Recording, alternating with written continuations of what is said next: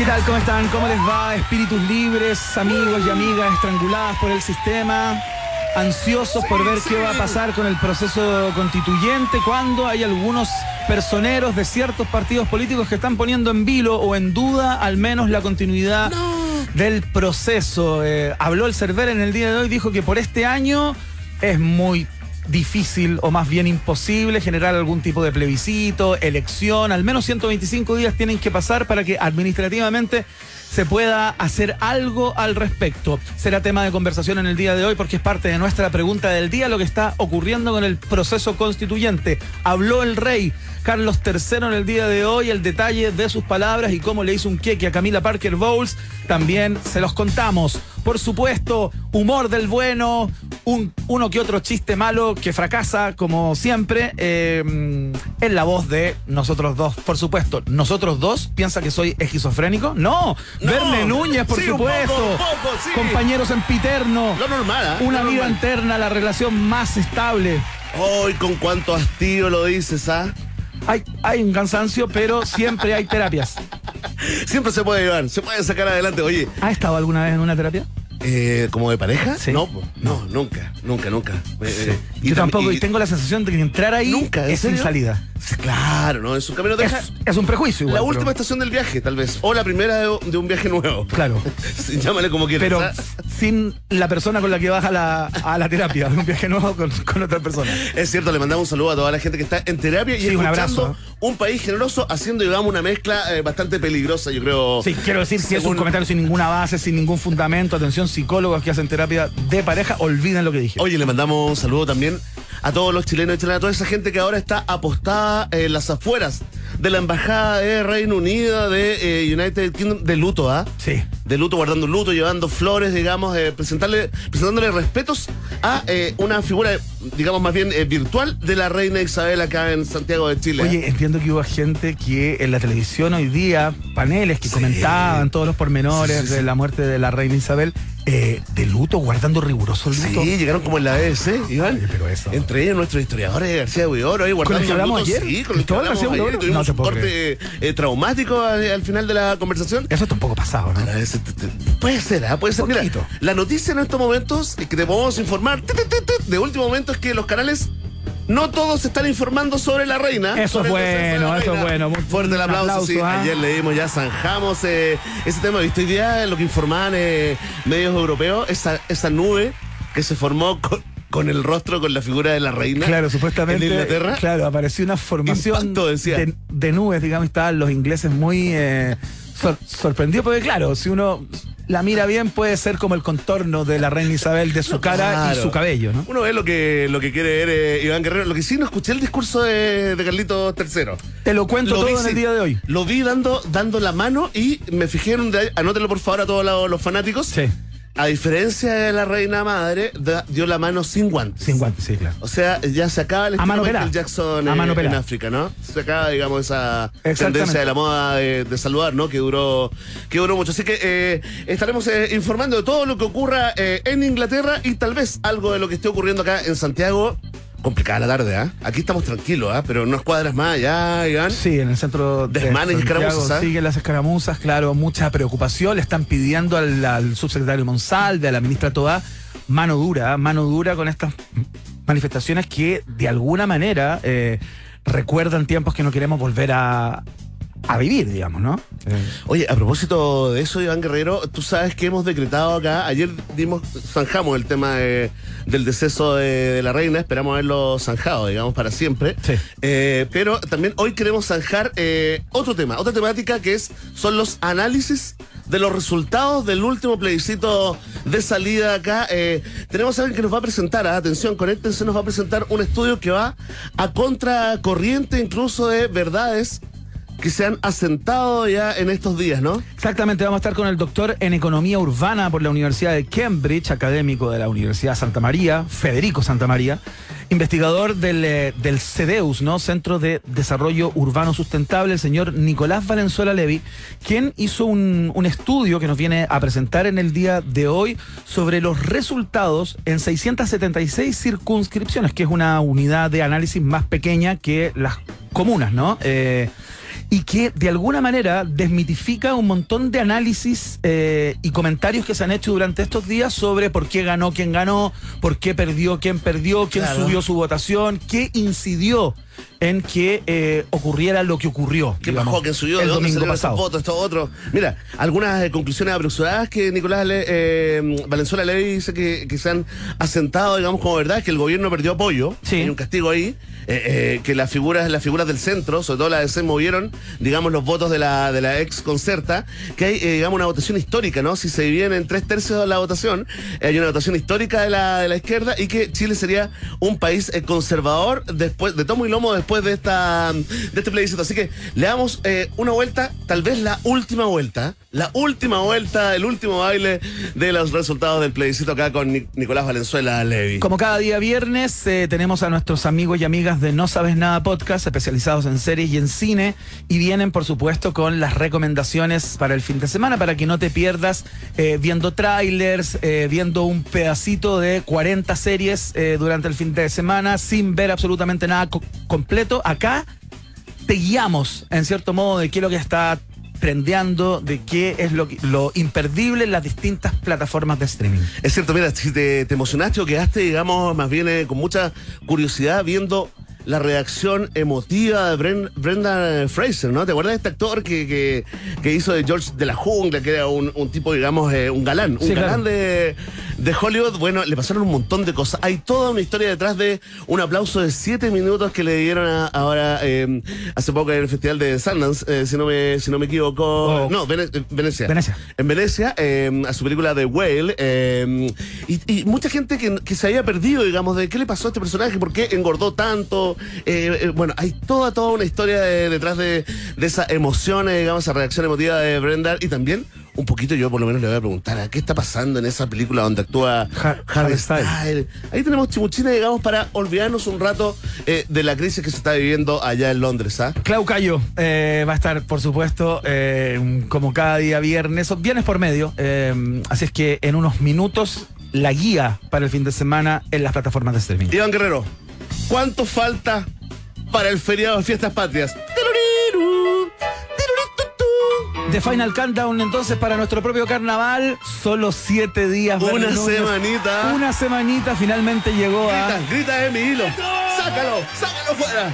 Llegó, ya está muy cerca, el 18 de septiembre, así es que eh, a celebrar con ¿Lo todo eso acá. ¿Lo estás sintiendo de a poco todavía? ¿Sabes qué? Me ¿Falta está emoción? ocurriendo algo con las temperaturas, con el clima. Ya, ya. Las fiestas patrias para mí están vinculadas a una suerte de enzima, ¿no? Que flota en la. Encima con Z. Enzima con Z, sí, sí, sí. que flota como en la atmósfera los días previos. No la he sentido No la estás todavía. sintiendo No la he todavía. sentido todavía, fíjate. Como pero una, como una feromona, una cosa así. algo así. Algo en el que aire. Está vinculado con el florecer de los ciruelos, tal vez. No sé muy bien. Me pongo poeta si quieres hago un IQ respecto No, no, a esto.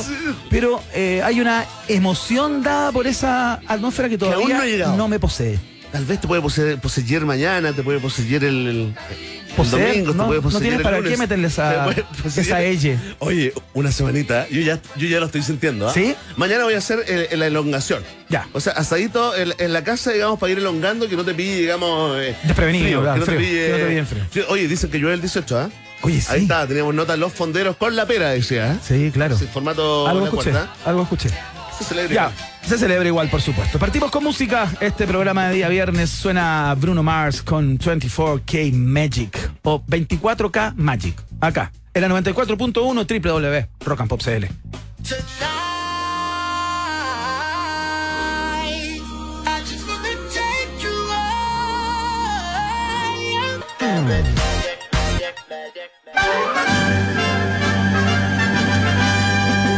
Rock and Pop tienes un permiso 24-7 para la pregunta del día. Vota en nuestro Twitter, arroba Rock and Pop, y sé parte del mejor país de Chile. Un país generoso de la Rock and Pop.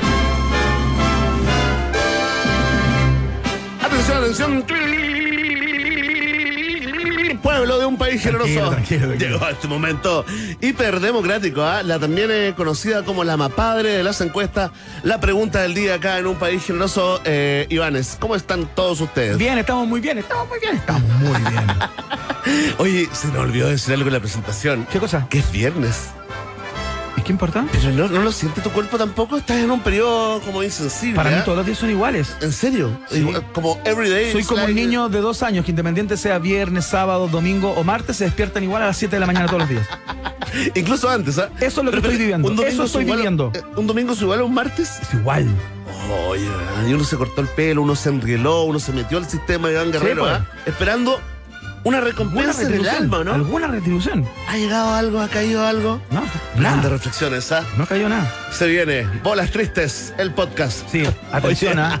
a todas las casas que Sí, sí, sí. producen y generan estos contenidos. Ya se viene Bolas Tristes, el podcast. Iván, apareció Munra. Volvió, sí, desde el escondite donde estaba. Pero ¿de qué Munra hablas? Carlos Larraín. No. Sí, Carlos A ver, Larraín. parece que tenemos una declaración justamente de, de Carlos Larraín. A ver. Lo tenemos ver. al, al teléfono desde la Patagonia. A ver. Don Carlos. Ahí está, agradecemos el saludo. Muchas gracias a un por el país saludo. generoso. Oye, apareció, se reunió ahí con los senadores de Renovación Nacional, y se está imponiendo un estado de ánimo, un clima, un clima que no va a apurar ningún proceso constituyente por lo que estamos viendo, porque mira, está tambaleando O al menos no como lo conocimos. no como lo conocimos, está tambaleando una nueva convención, ¿ah? senadores de, Reno- de Renovación Nacional y otros más de Chile Vamos, ¿no? Se resisten a otra elección de constituyente del Partido de la Gente, eh, de una declaración, uno de sus diputados, eh, y sienten que no hay ánimo para, digamos, eh, elegir Empezar un nuevo proceso. otra constituyente y el Partido Republicano, que ya lo saben, se opone totalmente a una nueva convención. Así que te preguntamos a ti con tertulia, atención, ¿apoyas la elección de una nueva convención para redactar la nueva constitución? Mira, qué buena pregunta. Aparentemente simple, pero profunda en el fondo. Sí, te, te- te lleva digamos, a enfrentarte contigo mismo. Así es. Con lo más profundo de, de lo que tú eres. Oye, mucha gente ya está votando y comentando con el hashtag Un País Generoso. eh, Yo mismo, yo mismo. Ivanes, ¿cuál que dé un paso adelante la personalidad que nos va a acompañar ahora? Yo. Atención, Es que no puedo todas las semanas sostener distintos personajes. es, es que te lo Es que me hace mal a la psiqui. Es que te hizo mal el método en el que aprendiste el, Hoy día tuve psicólogo. Stanislavski, te hizo mal. Hoy día tuve psicólogo y le comenté que eh, Casa payaso, el, el método casa payaso te está haciendo le mal. comenté que tú me obligas de alguna manera a todos los programas impostar a otro personaje que supuestamente viviría adentro mío y él me dijo que no lo haga más. ¿En serio? Claro, porque te está No es haciendo parte- mal, porque mal de repente la- te confundes, no sabes bien quién eres y yo estoy buscando identidad todavía. Yo pensé que te decía bien, como liberar las personalidades. No, no, no, no. ¿Viste? Si uno por mejor, Iván. No, al menos los días viernes voy a tratar de ser yo mismo. quiso aportar, lo arruinó. Bueno, ya está. Atención, si tú apoyas la elección de una nueva convención para redactar una nueva constitución, y de hecho creías que ya estaba claro, marca la alternativa. Ah, Ahí está. Ese es el verdadero Iván. sí pues, Sí, sensual y de sobreactuado. Si tú no apoyas la elección de una nueva convención y crees que esto lo tiene que resolver o el Congreso o un comité de expertos, marca la alternativa. Ve. Si tú ahora, hoy, 9 de septiembre, tienes tus dudas, tienes tus dudas con este tema, no sabes si quieres o no quieres, marca la alternativa. Sí. Y si tú definitivamente, a ti te hablo, sí, a ti te hablo, mamá. Si tú no quieres una nueva constitución que se acabe toda esta cuestión, marca la alternativa. De. Echo al agua a la mami. Ahí está. está. Tu mamá es de las que ya no quiere más. ¿no? Estoy hablando metafóricamente. No, no, pero entiendo. Es que mi mamá a las mamás del mundo, es a que muchas mamás del Mi mundo. mamá hizo las colas, hizo las colas, loco. ¿Sabe lo que es el chancha china? No, ¿sabes lo que es llegar con un fajo de billetes a comprar una caja de leche que te digan que no hay?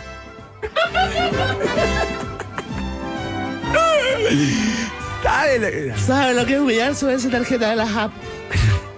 Para ser discriminada. Bueno, ¿Sabe lo que es dejar al niño chico esperando en la cola Sí, mientras sí. uno hace alguna sí, diligencia? no, yo te pregunto a ti porque qué fácil, qué fácil. Es ser revolucionario cuando no se tiene hijos. Ah, pero cuando están los pollitos ahí esperando, que venga el padre, la madre con el gusanito, ah, ah, ah, ¿los dejarías ahí? ¿Tragando aire? Tragando aire el pobre pollito. Oye, ¿tú, entendías cuando, cuando tus padres te decían voy a hacer una diligencia? Qué rara, qué ¿Por rara qué te acordaste eso? No sé, me acordé, tengo Porque- una imagen mirando desde abajo a mi Claro. padre, que hoy miro desde arriba, porque soy más alto Se que él. está achicando. No, no, no es que se está achicando, no, no es que se está achicando, sino un, yo crecí y bueno, y lo miraba de abajo y decía, voy a ir a hacer una diligencia, o sea, profunda, que en realidad Claro. no es profunda, eh, porque yo tenía voz de niño, eh, Voy a hacer una diligencia. Ah, eh, ah, él te decía a ti, voy a hacer una diligencia. y vuelvo. Yo quedaba como, Oh, Y la única ¿A diligencia. dónde uno, se hace eso? uno veía como en bonanza. Como que la diligencia es una cosa como de cowboy. Es absolutamente. La diligencia. Como yo imaginaba que iba a recorrer kilómetros y kilómetros a buscar Oye, alimentos. Buena palabra, le vamos a pedir al tiro a nuestros contertulios que nos, que nos manden hoy en especial palabras del recuerdo, ¿ah? Excelente, qué lindo Sí, concurso. Funciona la diligencia, funciona también Estoy Lona. Estoy Lona también funciona un rango entre los 50 Sí. y los 80. Exactamente. Fantástico, ya. Está planteada la pregunta, la respuesta depende de ti, ¿ah? Ya lo sabes, Vox Populi, Vox Day. En un país generese. Vamos a escuchar un temón desde el Nevermind de Nirvana on a Plane en la Rock and Pop.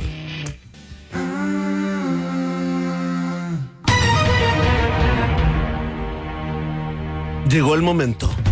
Fuertes alzas en alimentos y combustibles, inflación llega a su nivel más alto en 30 años. Es la noticia que podemos compartir con ustedes a propósito de las fiestas ¡Feliz patrias. Oye, vamos a estar muy pronto ¿Qué con unas personas que tienen una plataforma que te permite calcular el valor de tu asado. Increíble. Para la próxima semana Sí, pues. prometemos ese contenido para hacerte más fácil los cálculos de cuánto tienes que comprar y cuánto vas a gastar para la cantidad de personas que van a estar comiendo el 18, 19, 20. A un clic, a un clic. Oye, eh, Exacto. sí, próxima semana eh, ya se viene ahí la fondita generosa. Exactamente. Con contenidos eh, referentes a la chilenidad profunda. Tal cual. Sí, muchos sociólogos, antropólogos, arqueólogos, filósofos e historiadores de Respondiendo derecha. la de pregunta, derecha. ¿qué es ser chileno? Es cierto, así que quédate ah, porque haremos un especial de cuatro días con la misma pregunta. Comienza el test de actualidad. Emi. Primera pregunta. ¿Qué estás viendo ahí, Emi? ¿Qué estás viendo en el computador? ¿Qué es eso? Viejo, borrar historial, ¿ah? En cualquier momento te nombran subsecretario de algo. ¿ah? Hay que borrar el historial, ¿ah? Sí, Emi. pues te hemos, te hemos yo, enseñado. yo vi algo que no correspondía ahí. Yo pensaba que esas páginas estaban bloqueadas ¿ah? acá. Hernán Rivera Letelier, autor, entre otras novelas de la reina Isabel cantaba rancheras, bailaba rancheras más bien, Santa María de las Flores Negras, La contadora de películas y tantos otros, ¿no? Recibió ayer el Premio Nacional de Literatura. No sé de qué te ríes. No. Bueno, Tranquila. yo no escribo para los críticos, dijo. Yo escribo para las mamás de los críticos. Mira qué bonita frase. Bueno, Aparte bueno, bueno. dijo también que él no sentía eh, que se mereciera el premio si sus novelas. Bien, a un gran escritor. pues, Interesante- Le da la vuelta. le da- interesantes le da la vuelta, distinciones. sí. Bueno, además eh, de destacar la importancia de los relatos sobre la Pampa del Norte, que le parecía importante que ese mundo apareciera a través de sus escritos. ¿A quién le agradeció el premio? Oh, Hernán Rivera Letelier. No, no. A ver. Alternativa A. Se lo, mm, se lo dedicó a su abuela. ¿Ya? ¿Le agradeció el premio a su gato? ¿Ya? ¿O le agradeció el premio a un duende? ¿A quién Necesito le apoyo. agradeció el premio Hernán Rivera Letelier? Necesito apoyo de la, de la macrozona. De la macrozona, pero la parte que donde ganó el, el rechazo. Escucha. ¡Oíd! ¡Oíd! Es el llamado de los pueblos originarios ¿Sabes, Verne? que te dicen que está bien como está la cosa. Mira, me estoy concentrando, ¿ah? Oye, falta el trompe ahí. ¿Cuál dije? Falta el trompe, ¿ah? Me hace falta el trompe ahí. Es. Ahí está. ¡Oh! ¡Qué increíble! Lo llamé y llegó. Un momento mágico. Lo llamé y llegó. Mágico Ay, ideal. Sí, llámate un loto, llámate un loto. ¿Sabes qué? Me voy a basar en, en antiguas conversaciones con el nuevo Premio Nacional de Literatura. Hemos tenido muchas veces esas conversaciones con él. Sí, y, y me parece haberle escuchado por ahí eh, esto de que un duendecillo le, le escribe sus libros. ¿ah? Ese duendecillo, si tiene nombre y apellido, Es un ghostwriter. atención, sí, pero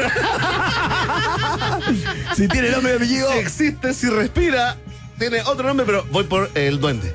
Aunque usted no lo crea, las palabras del escritor fueron: Se lo dedico a mis amigos que me postularon, a mi familia que ha tenido la paciencia de soportarme todos estos años, y se lo dedico especialmente al duende que escribe mis novelas. Mira qué bonita frase. Vamos. Gracias, Chile. Muy bien, ¿ah? Oye, le quiero agradecer a eh, Manuel Gómez. ¿Que te sopló la, la pregunta en Sí, vivo? que dice, Verne, a la abuela le agradeció Hernán Rivera. Viste, la gente me sopla mal, Iván. sopla mal. Por eso hay que estar convencido de lo que uno responde. Hay ¿viste? que hacerle caso a la- al, al estómago, Bene Núñez.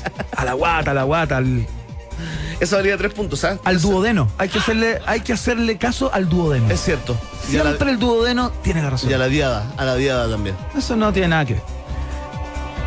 Pregunta número dos.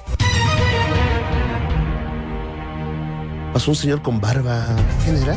No sé, ¿Nuestro invitado? puede ser. Valenzuela Levi. El Ministerio de Salud, cuyas siglas son MS. Ah, no, perdón, Minsal. Ay, pero, ya, pero que me, me- Estoy concentrado en la pregunta, no confirmó que desde octubre, atención a que MS. viene una nueva vacuna. Confirmó que desde octubre se comenzará a aplicar la vacuna contra la viruela del mono o viruela sísmica en Chile. Primero, la recibirán las personas inmunosuprimidas, pacientes con infección por VIH y embarazadas en cualquier trimestre de gestación. Emi, tú primero. Bien. ¿Cuál es el plazo entre la exposición al virus y la inoculación que previene el contagio? Oh, compleja pregunta, ¿ah? Tú dijiste que tenías estudios de epidemiología. Alternativa A, hasta 24 horas, o sea, un día, ¿Ya? hasta 48 horas, dos días, hasta 96 horas, cuatro días. Eh, ya, pues. ¿Cuál es el plazo entre la exposición al virus y la vacuna que previene el contagio? Alternativa B. Hasta 48 horas. Sí. ¿No? Te vi feliz.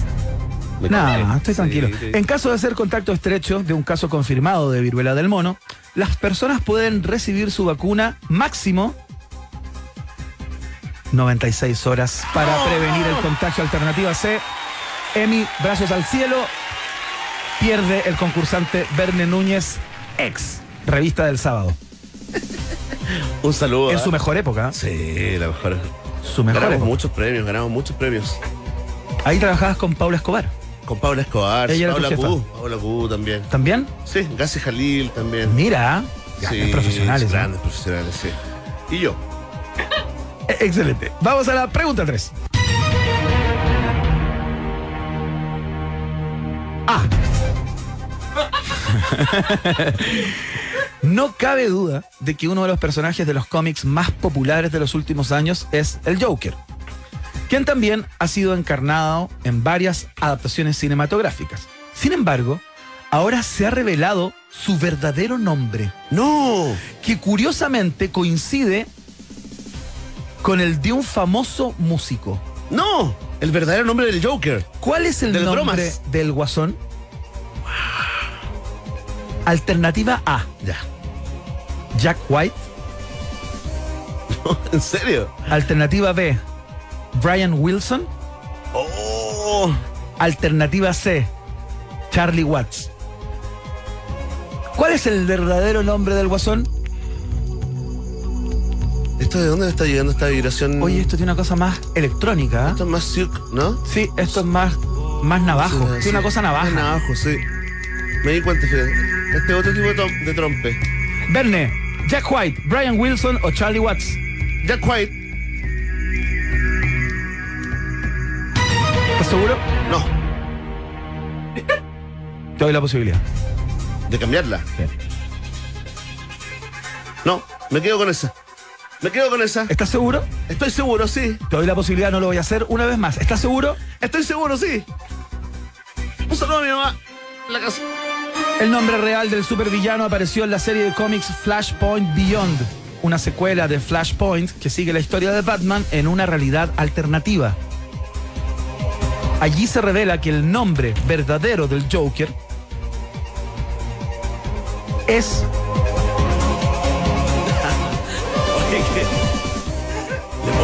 Le pone. Le pone color, ¿no, Emi? Ya podríamos estar tomando el cafecito, una cerveza. Jack White, ¡Vamos! igual que uno de los integrantes de White Stripes. Sí, pues, oye. De pura chiripa, ¿eh? hay que reconocerlo, ¿ah? Sí, pero muy bien. Me tincó lo de Jack White y. Gran participación, gran participación. Yo hubiera Army. dicho probablemente eh, Brian Wilson, fíjate. Brian Wilson, ¿viste? ¿Viste? Gracias por invitarme, ¿ah?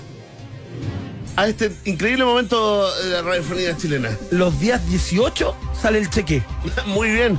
166667. 266667. Sí, sí, sí, sí. Que la inflación. Oye, fantástico. Agradezco la invitación. 2 a 1, ¿ah? ¿Cómo les voy, ah? ¿Cómo les voy ganando? Y saludamos, por supuesto, a nuestros oficiales, nuestros nuevos amigos de CIDEFA. Claro, porque con la nueva SV T5 Evo Turbo avanza el 2023 con tecnología, diseño y seguridad. Ten una SUV de categoría premium con equipamiento superior. Más de 40 años de experiencia en el rubro automotriz. CIDEF, garantía de confianza. Es parte del país generoso, por supuesto, y los seguimos saludando como nuevos integrantes de la familia. Atención, mira. Listo, listo, se acabó todo, llegó la temporada de conciertos y díganme que no es fome cuando te quedas sin gigas y no puedes grabar a tus artistas favoritos. Verne tranquilo, tengo la solución para eso. ¿Cuál es esa? Te agrego a mi plan de Entel ahora. Con los nuevos planes adicionales Te Sumo, puedo añadir a quien quiera con los mismos gigas, minutos, SMS y roaming que yo. Y por solo, mira, 9.990 pesos cada uno. Mientras más planes sumes, mayores serán los descuentos en el total de tu boleta. Esa es la promoción tremenda que tiene Entel, que es parte del país generoso. Como también lo son eh, nuestros amigos de Hotel No, ¿no? Porque si tienes unas ganas locas de comer algo rico, con buena vista, bien atendido, escuchando buena música, mirando ahí la cordillera de los Andes, el embarque metropolitano, ¿a dónde les recomendamos ir, querido amigo? Al Hotel Nodo, Pequeños Altamontes, ubicado en pleno barrio Providencia. Su restaurante está en el piso 12, se llama Barandes, es precioso y puedes ver la comuna completita. Tienes cócteles clásicos y de autor también. Reserva una mesa por Instagram o en su sitio web, hotelnodo.com. Hotel Nodo, que nos tendrá pronto por esos lares, es el hotel favorito del país generoso. Ya viene el último análisis en la prensa chilena de los resultados del plebiscito de salida. ¿eh? Sí, ya les contamos al principio del programa, el doctor en economía urbana de la Universidad de Cambridge, Nicolás Valenzuela Levy, viene acá con su estudio de 676 cir- circunscripciones electorales para esta última elección y la verdad es que desmitifica un montón de cosas que andan dando vuelta por ahí a propósito de los análisis del último proceso Se abre una polémica acá en un país generoso. La pausa. No te separes de la 94.1. Después del corte, Iván Guerrero y Verne Núñez siguen izando con solemnidad la bandera de un país generoso en Rock and Pop. Iván Guerrero y Verne Núñez continúan en busca de los ejemplares más singulares de nuestra sociedad. Sigue protegiendo nuestra flora y fauna exótica. Un país generoso en Rock and Pop. Son las 6 de la tarde con 39 minutos y escuchamos esta colaboración entre Elton John y Dua Lipa llamada Cold Heart. Son acá en la 94.1 www.rockpop.cl Esto es Un País Generoso con Iván Guerrero y Berna Núñez en Rock and Pop y rockandpop.cl. Música 24-7. Verne, quería hacerte una suerte de confesión A ver. que llega esta hora y empiezo a pensar casi compulsivamente ah, en disfrutar de un Johnny Highball. Tranquilo, amigo, no estás solo. A mí me pasa lo mismo. ¿Cómo lo preparas? Ah, muy simple, mira, mucho hielo, un 30% de Johnny Walker Black Label, un 70% de Ginger Ale y una rodaja de limón. Es el momento más delicioso del día. Johnny Highball by Johnny Walker está en el país generoso.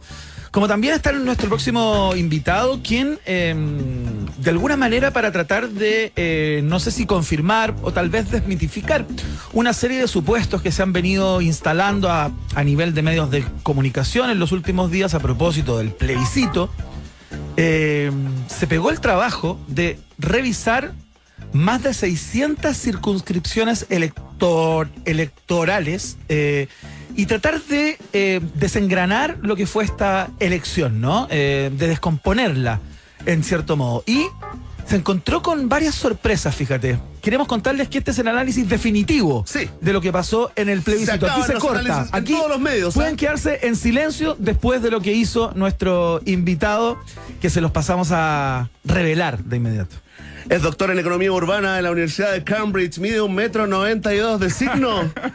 ¿Cuál es el signo? Pisces. Oh, los Pisces, ¿ah? Pueden ser tu mejor amigo y tu peor enemigo. Investigador del CEDEUS, ya un amigo de la casa, el doctor Nicolás Valenzuela Leve. Bienvenido, Nicolás, a un país generoso. Feliz de estar acá eh, y espero que se hayan vacunado.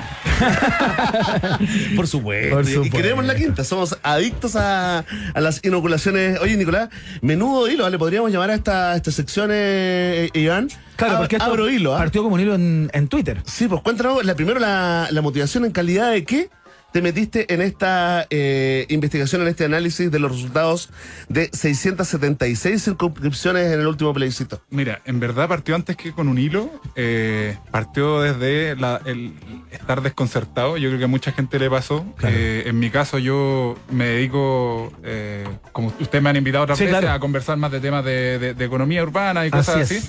Es. Entonces eh, me tranquiliza o me calma la ansiedad mirar números. De Ah, repente así Claro, la claro. planilla, todo, cada, cada loco con su Cada uno con su Sí, sí, sí, eh, algunos consumen drogas. eh, Yo miro números. Claro. Claro, Otro claro, escucha claro. música y se evaden. Exactamente, exact- exactamente. Entonces, eh, eh, bueno, lo, lo uno no quita lo otro, por cierto, pero, Claro. pero ¿para qué vamos a entrar en ese bosque? Entonces, eh, en realidad fue para tratar de, de- de contarle a gente cercana lo que pasó. Partió con un con una presentación bien sencilla, que se la mandé a algunos amigos y después me empezó a rebotar por, por WhatsApp de, de grupos muy eh, chistosos. ¿Ya? Eh, y entonces después en realidad lo subí eh, lo mismo que había hecho ahí al, al. No, esto no es un estudio en el sentido, yo, yo me dedico a la investigación Sí, científica. claro. Sí, claro. Este es un análisis que, este, este- este es un análisis ¿no? rápido, preliminar de los primeros Eso. resultados. Eso sí, tratando de ir a un, un poquito más de detalle que algunos análisis parecidos que yo he visto, y de eso, de hecho, eso me motivó. Sí, Empezar- claro. Empezaron a circular, por ejemplo, de la Universidad del Desarrollo, circulaba un PowerPoint con unos análisis por comuna, Ajá. vi de otra gente también, por ahí Claudio Fuentes anda, anda Claro. haciendo circular. Porque, porque es una elección, digamos, eh, bastante inédita y cuesta eh, compararlas con, eh, con, con otro- con otras referencias. ¿no? Tú hablas acá de conclusiones apresuradas que se han asentado como, como verdades, ¿no? Primero cuéntanos un poquito, un poquito de la, me- la metodología, lo- lo- los datos que, que analizas.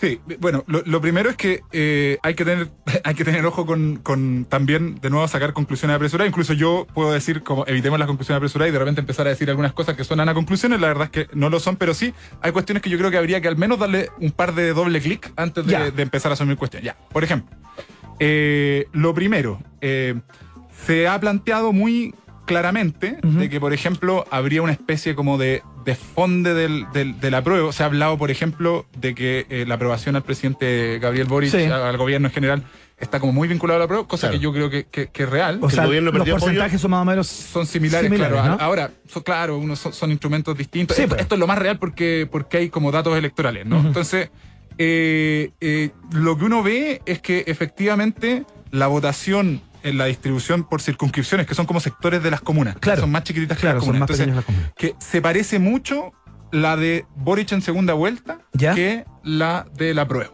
Perfecto. ¿Ya? Entonces, de ahí uno podría pensar una serie de cosas que todavía son hipótesis, pero son al menos mirando como un poquito más de detalle. Eso, dejémoslo en la mesa. Sí, ¿por qué, por qué digo que hay que tener cuidado? Porque uno en realidad nunca va a saber cómo qué pasó con un votante, si cambió de opinión y todo eso en base, porque uno incluso si mirara la mesa, no tenéis cómo saber qué votó Claro, la persona. no, el, voto es secreto, Claro, ¿ya? pero, pero la primera conclusión que te parece apresurada a ti es que el gobierno, como perdió apoyo, también perdió eh, la opción a prueba por, por la diferencia Sí, que perdió. yo ¿no? creo que hay que darle una vuelta también a algo que se ha instalado, que es que estas figuras de la, de la centro izquierda como que se fueron al rechazo y que entonces arrastraron marca, por así decirlo, como que, como que se llevaron a ese votante laguista, Claro. DC, La- no sé. claro, sobre todo la figura de la DC, ¿no? Eh, Sí, como- y de los príncipes, porque en realidad el, el- el- el partido en rigor se quedó con el... Con Las bases, digamos. Claro, claro, las bases se quedaron con, con el apruebo. Pero si uno, si uno viese al- vi- viera algo así, uno pensaría que si todo ese mundo estuvo detrás de Boric, algún impacto debier- debiera verse en, en dónde estuvo la votación de Boric y la votación de la prueba de salida. Claro.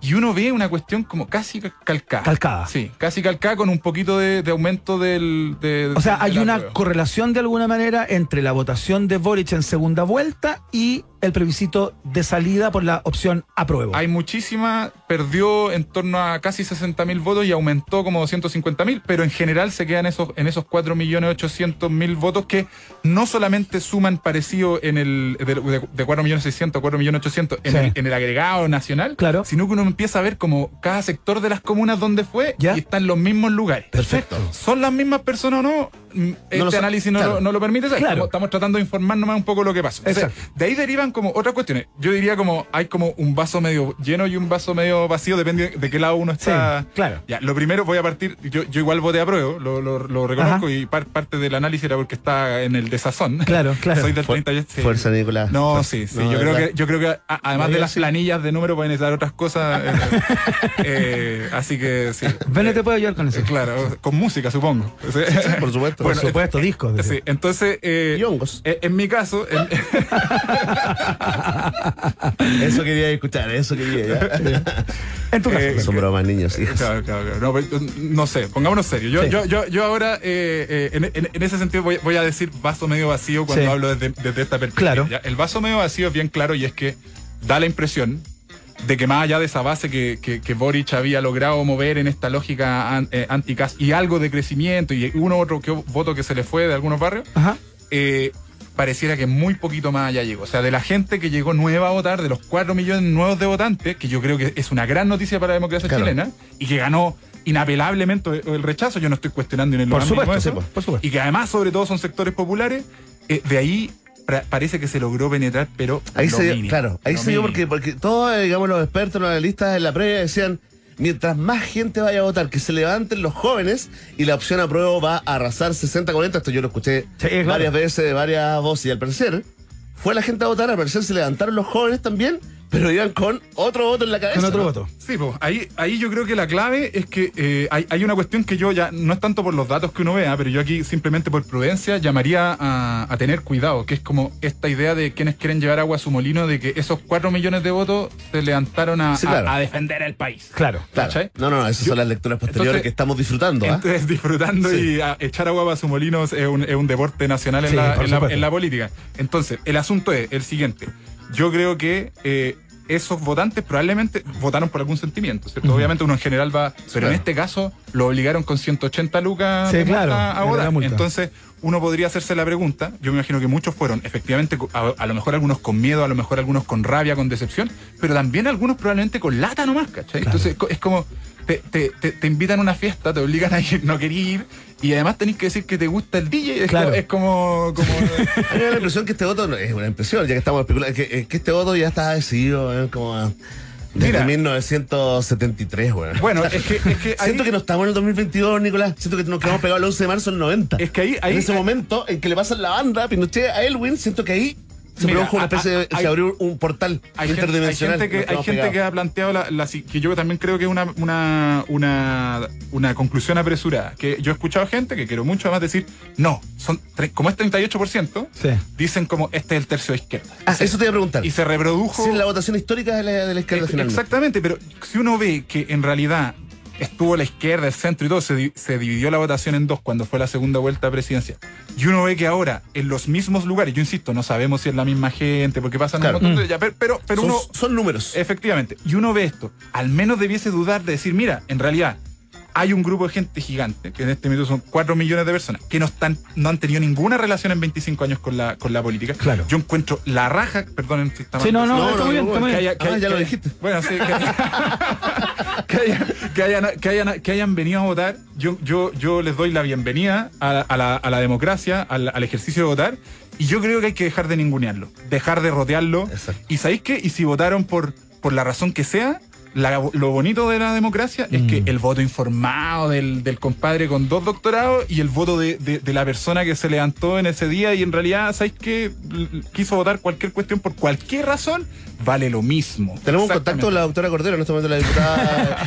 se- se Oye, Nico. Valenzuela Levi, eh, en, un, en un lugar de tu hilo dices algo que no me acuerdo exactamente eh, cuáles eran las palabras, pero hablas justamente de lo que significaba para la opción apruebo defender esa opción y lo que implicaba para el rechazo. eh, justificar eh, el, el, digamos, el que era mucho El más voto. fácil para el rechazo, en cierto modo, eh, digamos, desde el punto de vista fundamental o argumental Claro. eh, defender su opción que para el apruebo la propia. Sí, o sea, e- este es un tema más de la gente que, cientistas políticos y, y- y que estudian el comportamiento electoral lo tienen súper bien cachado. Sí. Es súper distinto, el, es súper distinto eh, qué es lo que tienes que hacer para convencer a alguien que vota con el voto obligatorio Claro. o con el voto voluntario. Sí, po. Y eso, eh, yo, yo, yo, por ejemplo, eh, es bien notable que eh, la dinámica política cambia también. Yo, yo espero que se instaure el, el voto obligatorio para todas las elecciones. Ahora, Bueno, sí, se abrió ya, parece que... está- yo ya- entiendo que está en discusión. Siento Sí. que nos acercamos más, sí, pero siento que nos acercamos más, a- siento que hay una especie como de, de consenso, ¿no? Y hay Nos un más sinceramiento. a la realidad. Igual ojo que a la clase política eh, tú de alguna manera lo dejabas entrever en esta bienvenida que le hacías a un montón de personas a la democracia o al ejercicio del- de la votación, ¿no? De la participación, pero hay un sector de la política, yo te diría que a la política en general, a los políticos, le temen mucho al voto obligatorio, porque justamente pasa lo, lo que tú planteabas, que llega un montón de personas que no están eh, como en, el, en la conversación Claro. política, justamente, que no tienen Claro. a veces muchos argumentos o fundamentos, y eso puede ser caldo de cultivo para que una persona con un discurso eh, pirotécnico, slash populista, pueda meterse por los palos, Lo- digamos, lo que- que es lo que los políticos temen. Lo que pasa es que cuando el voto es voluntario, tú lo que tienes que lograr hacer es que alguien eh, no solo vote por ti o, o elija tu opción entre las que hay, sino que se levante a, Claro. a- a- a ir a votar. Que tenga sentido para él. Y entonces eso, y, y además tenemos un sistema con segunda vuelta. Entonces, en la primera vuelta tu negocio es como, por así decirlo, sacar unas banderas, una- unas buenas eh, camisetas de tu equipo y agarrar el bombo más grande y, Exacto. y- y- y Sí, el que tiene como el- la, la barra más, más, Más brava. más brava, eh, le va Dicen con el corazón el primero, Y- como y- es ese dicho, y con la cabeza el segundo. Sí, Claro, y, la- y, la, y, la, y, la- y lo segundo que ocurre con eso, bu- bueno, por ejemplo en Francia, que tienen también un sistema así, es distinto porque no hacen la primera vuelta con elecciones parlamentarias, sino que votáis las parlamentarias con la segunda. Ajá. Perfecto. ¿Cachai? Entonces Perfecto. eso hace que la gente se, se, se, se hace un panorama primero. Exacto. Y, y después también hay, de, yo creo que el, bueno. voto táctico, el voto que tú decís, oye, ya, claro. pero sí, al final no es que se traduzcan literalmente las preferencias que tendrían las personas en los votos, po. lo, lo que uno puede votar depende de quién llegó a la, Mm. No, a la papeleta. No, y ¿cachai? aparte que para los analistas también es, es nuevo esto de los votos cruzados. O sea, de toda esa gente que en las últimas elecciones viene votando, por ejemplo, en primera vuelta por Beatriz Sánchez y en segunda por Piñera. Sí. Con ese voto que no lo, no lo, no lo medían antes, que no, lo, no estaba, digamos, en la, No en la, podéis en la edición de. se de desordenó todo, pero yo, creo, yo creo que, que, eh, eh, es interesante que tengamos un sistema político que le tenga que hablar a todo el mundo, no a todos los, no solamente a los, a los fanáticos de una de, Sí, la- claro, de las exacto, barras. y eso eh, es un desafío porque implica como hablarle a, a un público como mu- mucho más, más amplio. Ahora, lo que yo digo sí, Sí. es que es súper importante que eh, quienes eventualmente se querían que pasara, por ejemplo, la prueba, yo, yo me siento parte de esa, de esa tribu, Claro. el 38%, eh, la, lo, que, lo que nos creamos ahora de lo que pasó va a condicionar lo que ocurra para adelante. Entonces, eh, yo lo que creo es que la campaña fue pésima, Sí, claro. de que es- se hizo difícil votar a prueba, que, eh, que hubo un montón de cuestiones. Yo creo que la, la, con- la- la- la- la convención constitucional eh, en algunas cosas rascó de picada, pero en otras se fue en- como en unas creatividades tal vez que no eran el momento. claro. Y fíjate que la derrota despeja esa autocrítica. Con un triunfo no se despeja esa autocrítica.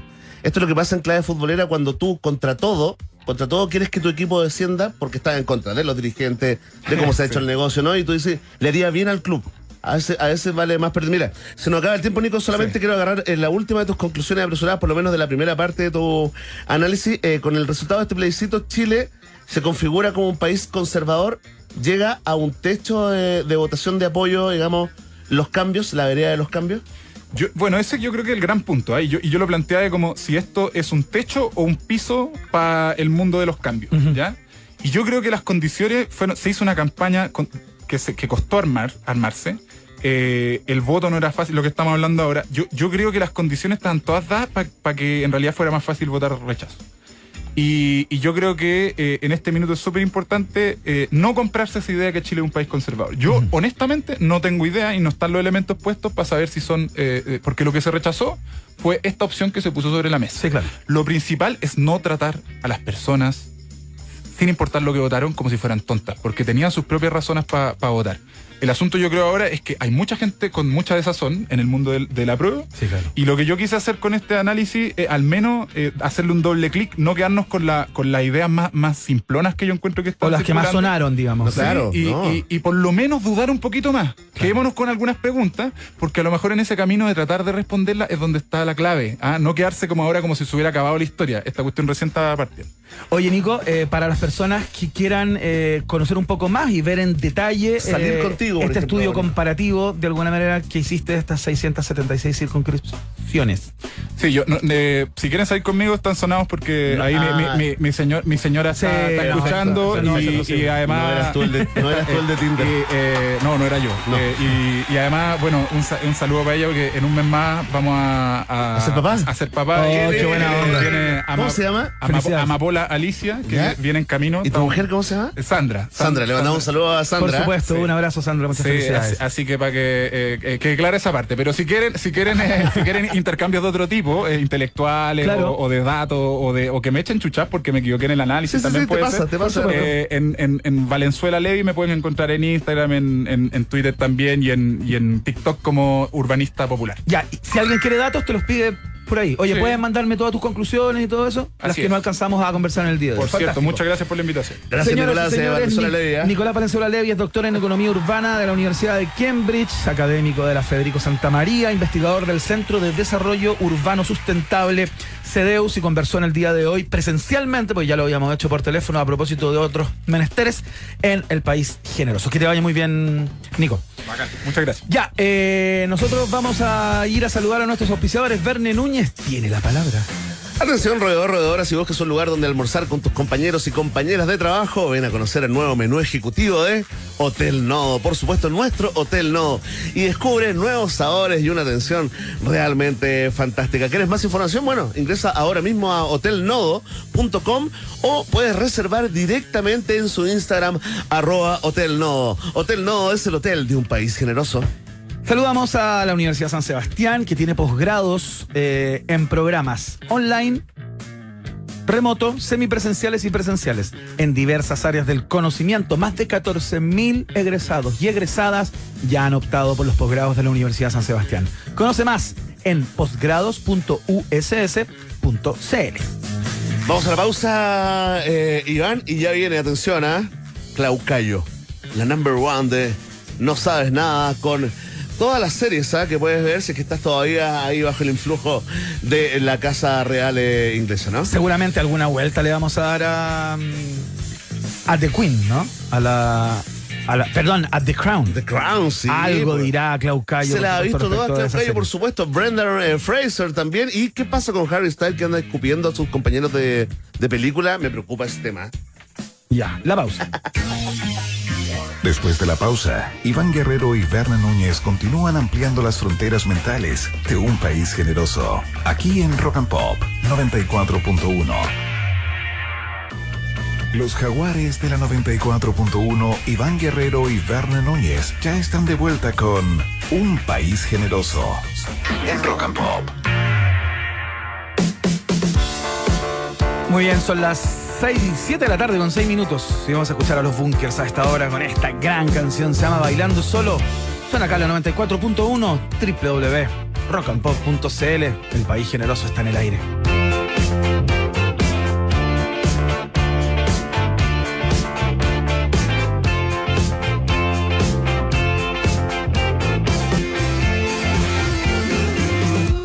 Iván, Berna y tú están en la 94.1. Continúa Un País Generoso en Rock and Pop. Música 24-7.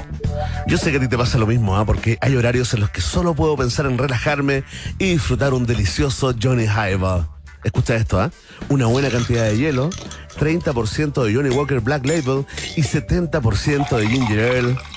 Y será tu momento favorito del día. Ya lo sabes, Johnny Highball by Johnny Walker está en un país generoso. Si te gusta el sedentarismo aventura y las maratones en las que no necesitas levantarte de tu sillón, este es tu lugar. Series, películas, documentales y uno que otro spoiler con Clau Cayo. En un país generoso. 94.1 Rock and Pop. Muy bien, llegó el momento. Hacía mucho tiempo que no conversábamos con ella a propósito de sus menesteres, su trabajo extenuante en diversos medios. Eh, Órale. y no se había dado, simplemente, ¿no? No se había dado la cosa rica eh, de la conversación con Clau Cayo, por supuesto, periodista, una de las voces del podcast especializado en cines y series. No sabes nada, Clau. Qué bueno volver a escucharte. ¿Cómo estás? Aplauso para Clau. Bien, estoy muy contenta. Volveré prontamente a los próximos capítulos de No Sabes Nada. Ya me tiraron la talla que voy a entrar con cortina de y ya vu- vuelvo para vivir, porque francamente han sido muchas las semanas en que me he ausentado, pero estoy de vuelta por fin. Ah, Qué bueno. pero qué bueno, qué bueno. Se alegraron los, los fanáticos y fanáticas. Oye, eh, la promesa, eh, Clau, es muy interesante, ¿no? Es una pasada, digamos, para, eh, para todos los que están todavía bajo el influjo, sintiendo la pérdida del luto por la muerte de la reina Isabel, pero también le vamos a dedicar, digamos, algunos minutos a la historia que hay detrás de ese emotivo aplauso que recibió Brendan Fraser, ¿ah? Si quieres partir por ahí. Lo o- que tú quieras, o- lo que tú quieras, Clau. Comentemos un poco lo que está ocurriendo en Venecia. Eh, fue efectivamente súper emocionante lo que ocurrió hace algunos días con Brendan Fraser eh, a propósito de esta película The Whale, que es eh, la última película de Darren Aronofsky, Claro. después del impacto que tuvo hace algunos años eh, esta película Mother con Jennifer Lawrence. Sí. Eh, vuelve a estrenar una cinta, eh, un drama emotivo de redención familiar, eh, que tiene ingredientes que yo creo que van a hacer que la película esté eh, rotando por los medios de comunicación muchísimo en los próximos meses. Ya voy a ir para allá. Sí. Eh, y claro, y lo que dicen es que efectivamente la actuación de Brendan Fraser está impecable en esta cinta y eh, ya lo están candidateando, imagínense, para el Oscar, siendo septiembre 9 del 2022. Claro. Eh, es súper loco porque mm, es una película donde eh, Brendan Fraser interpreta a un profesor eh, de 250 kilos. ¿Ya? De hecho, para el papel tuvo que usar eh, muchas prótesis, aprender a moverse de nuevo, en fin. Eh, y cuenta la historia de este profesor de inglés que después de haber eh, abandonado a su familia eh, para mm, eh, vivir con su novio, este novio muere y él está en un dolor gigante, empieza a, mm, en, en toda esta desesperación empieza a comer muchísimo, Claro. desarrolla una ansiedad tremenda y eh, como parte de este proceso de sanar, eh, decide reconectar con su hija de 17 años Ajá. y por ahí va esta historia eh, emocionante y familiar. Eh, debutó en Venecia con los aplausos, creo que fueron más de seis minutos los Sí, aplausos que recibió minutos, la película. Sí, los aplausos son una cosa tremenda en Venecia. Sí, Eh, ¿qué? ¿Por qué? Por ejemplo, He estado ahí, ¿ah? He estado ahí. Y sí, la gente, ¿hay un- Sí. ¿hay un aplausómetro importante? Sí, importantísimo. Sí, de hecho el aplausómetro es yo creo un símbolo súper importante de lo exitosa que puede convertirse una película. Porque cuando tú ves las noticias de los estrenos en Venecia, lo primero que dicen los medios es seis minutos de ovación Sí. en Venecia para tal verdad. cinta. Eh, y claro, él recibe eh, una mm, ovación de pie por toda la gente que estaba ahí en, en la sala y se emociona. Y ese es el video que nosotros vimos en redes sociales de Claro. eh, un Brendan Fraser. Actualmente él tiene 53 años. Nosotros lo conocimos muy, muy joven. En George of the eh, Jungle, hace- ¿no? Claro. En la momia, ¿te acuerdas? en La Momia Claro. también, que son, yo creo, esos dos son, yo creo, sus papeles más conocidos, Claro. donde era otro, o sea, era mucho más joven, Totalmente tenía como una mino, claro. de sex symbol para Hollywood. Oye, ¿y ¿qué le pasó? tiene- ¿Qué le pasó? ¿Engordó para este papel o, o engordó como consecuencia de algún tipo de depresión, de cuadro ansioso? ¿Cuál es la Mira, historia detrás verdad- de ese llanto? La historia detrás de eh, su desaparición de Hollywood durante muchísimo tiempo tiene que ver con varias cosas que le pasaron en lo personal. Tuvo un divorcio súper importante, crisis familiares, pero además enfrentó una situación eh, de la que habló por primera vez hace un par de años, que ¿Ya? fue un acoso por parte de una persona de la, De la industria. Asociación de Prensa Extranjera de Hollywood, que es la que organiza los Oscars. Eh, fue Philip, eh, Philip Berg quien lo acosó en medio de una situación pública y él se impactó tanto con esa situación que le creó una ansiedad tremenda, estaba en paralelo enfrentando cosas muy dramáticas en, en, en el En plano familiar personal, claro. y se, y se retira totalmente. Y de hecho eh, desaparece, como medio que los medios em, de comunicación en algún momento trataban de preguntarse qué fue de Brendan Fraser, Claro. el exitoso actor de no sé qué, y se contaba esta historia como esta crisis familiar y qué sé yo, pero él hace muy pocos años habla por primera vez de este em, hecho de acoso sexual súper importante que lo marca de una manera muy dolorosa y que marca su ausencia durante tanto tiempo. Yo creo que esta película tiene componentes que la van a hacer, yo creo, una de las... que la van a convertir como en una narrativa, yo creo, gloriosa para la prensa y para la temporada de premios que se viene, porque Oye, tenemos esta historia, Ah, este ya, actor claro. que vuelve después de tanto tiempo, eh, después de un trauma, de una mala racha, etcétera. Hay un relato emocionante de por medio que es la película misma, pero por otro lado está este componente que le encanta a Hollywood, que es la transformación Claro, física, que en claro. este caso está hecha a base de prótesis, que es algo que le gusta mucho a la academia. Está, Sí, claro. eh, hace poquito más Phoenix pirotecnia, mejor. Dicen que tuvo que bajar de peso para el, para el papel, que estaba, estaba más gordo. Me dicen acá. Estaba, mm, eh, bueno, esto le ha pasado a otros actores también que han Sí, sido pues. reconocidos por sus tremendas interpretaciones, pero también porque hay algo físico que en pantalla se vuelve Claro. súper importante. Está Eddie Redmayne como Stephen Hawking hace algunos años, Claro. Charlize Theron que también está Sí, pues, con Monster. impresionante en Christian Monster, Bale. claro. Christian Bale cuando adelgaza. Christian Bale, Christian Bale, aunque creo que Christian Bale no ganó el Oscar, pero de todas maneras me acuerdo que se le, se le llamó mucho la atención esta Claro. transformación. Jared. Leto, Jared Leto, eso iba a decir. también, Sí. que bajó muchísimo de peso. Increíble. Gary Oldman como Winston Churchill, como hay, hay muchísimos ejemplos y yo creo que por eso también eh, probablemente vamos a estar eh, viendo bastante eh, entrevistas y, y ruedas de prensa con, Brendan Fraser y por cierto con la película The Way. Buenísimo, vamos a estar muy pendientes de lo que ocurra con ello, porque claro, como tú bien dices, a propósito del tema de la película eh, y del todo el proceso de, transformación, eh, más de alguna conversación a nivel de medios vamos a tener probablemente a propósito de la llegada de The Whale. Eh, Clau Cayo, es imposible no eh, abstraerse, digamos, a- es imposible abstraerse del momento a propósito de la muerte de la reina Isabel II. Eh, y entiendo que tú tienes algunas recomendaciones para eh, interiorizarse más Para acerca de lo para que maratonear. era esa, o es, bueno, era, porque yo creo que hay un antes y un después en el estado de cosas al interior de la monarquía inglesa. Sí, está, bueno, están empezando a salir las notas. Yo como periodista me doy cuenta de ese tipo de cosas como la reina en la cultura pop. Y es Sí, como pues. todas las veces que fue parte o que inspiró piezas de arte, cómo estuvo presente en la literatura. Y por cierto, yo creo que una conversa inevitable es lo que ha pasado con su figura en el cine Claro. y eh, ahora más recientemente en las series de televisión. Fíjate que hay cosas, hay, hay algo que es súper llamativo de la representación de la reina en, yo creo, la ficción. Ya voy para los documentales, pero en la ficción em, se habla mucho de lo tarde que empezó a mostrarse eh, este, a, a este personaje Sí, mira, en, es verdad. en películas y todo eso. Eh, es muy común, yo creo, más de, de, de- o sea, yo creo que muchos de nosotros vamos a recordar cameos, siempre aparece en cameos, es probablemente lo más común que hay de su personaje, eh, mucho cameo en dibujos animados, en, en los Simpsons, Claro. en los Minions, Sí. en Peppa Pig también. Claro. Eh, hace ahora para su jubileo, no sé si la vieron en este clip eh, chistoso con Paddington. Sí, Eh, tienen, bueno. tienen Tan- muchas esa- claro. esas participaciones eh, simpáticas. Em, pero además hay otros, hay otros datos curiosos, como por ejemplo esta mm, eh, actriz Janet Charles, no sé si la ubican, que fue, que, que tiene, creo que tiene un año menos que, que, que Isabel, está viva. Eh, y se convirtió en una especie de imitadora oficial y actriz que Ah, solía perfecto. representar muchas veces en el cine a eh, la reina.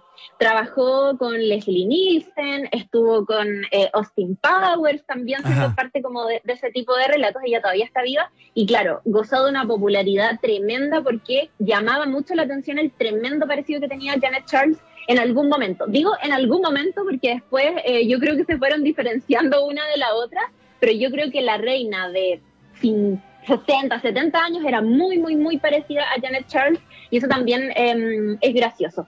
En general creo que se le muestra mucho desde la comedia, como tratando de... de, mm, suele aparecer eh, en cameos donde ella es parte de una, son eh, muestras de afecto públicas Claro. de parte del pueblo británico, pero para gente que tiene eh, este tratamiento de Alteza Real, que era una categoría que Claro. la princesa Diana no, no tenía No, po. al momento de su muerte. Entonces, eso representó un momento que marca, yo creo, la percepción pública que tiene la gente de la reina, pero también de otros miembros de la realeza, y que sin duda para ella fue un momento súper, súper, súper importante, un antes y un después, en Ajá. cómo, eh, qué tan sensible vamos a mostrar a la reina o no. Esa película está protagonizada por Helen Mirren, que está increíble, ella de hecho estuvo mm, recibiendo mucha atención y mucho reconocimiento por ese papel, eh, y yo creo que es una de las ¿Ganó el Oscar, o no? es que hablamos. Sí, ella ganó, sí, ella ganó un Oscar por, y estuvo muy nominada Helen Mirren por ese papel. Eh, además que se hizo un tratamiento que mm, a mí me causa, recién hablábamos del aspecto físico. Sí, claro. Ella, mm, yo creo que no, no era tan parecida, pero de todas maneras su interpretación creo que le sacó mucho, mucho, Claro. mucho los gestos. Eh, y claro, ganó, ganó mejor actriz en ese entonces y estuvo nominada también a los BAFTA, un montón de otros. de Oye, otros- Clau, dicen que el oráculo, el oráculo ya no son los Simpsons, sino que es la serie de Years and Years, que puso ahí Oye, la, la muerte de la reina el año 2022. Me acuerdo Ay, de ese capítulo. Oye, Qué porque- buena es esa serie. ¿cierto? ¿La vieron? No, totalmente. Oye, y si Yo no, ese- fíjate. Increíble. Yo no si ese es el oráculo, bueno, eh, les quiero decir que fue un gusto, ¿ah? Sí, sí, no quiero hacer spoiler, no. pero, pero fue un gusto, ¿ah? Me dio ansiedad, parece que voy a cortar. no, Te no. juro que horrible. Oye, no, sí. Bueno, no, oye, sí. buenísima serie. Ahora Sí. que la mencionaste, véanla. Es una miniserie. Ustedes saben todo lo que nos gustan las miniseries. claro. No sabes nada podcast. Precisamente por temas de ansiedad. Eh, está disponible en, en HBO Max.